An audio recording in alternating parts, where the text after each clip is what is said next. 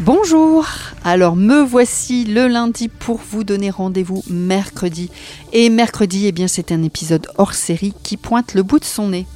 Merci à Céciliane qui est allée à la rencontre de quatre femmes ordinaires qui ont réalisé une aventure extraordinaire. Leur premier trek, et oui, et en plus cette aventure, elle va vous emmener au Maroc. On est là juste pour vivre euh, l'aventure. Et en fait, ça nous permet de se reconnecter à plein de petites choses qu'on savoure plus, qu'on voit plus dans nos quotidiens, qui sont parfois euh, chargés, la tête dans le guidon. Il faut s'imaginer qu'il n'y a pas plus depuis 4 ans dans cette région-là et il venait de pleuvoir les quelques semaines juste avant. On a euh, des vallées avec des fleurs jaunes, des fleurs violettes.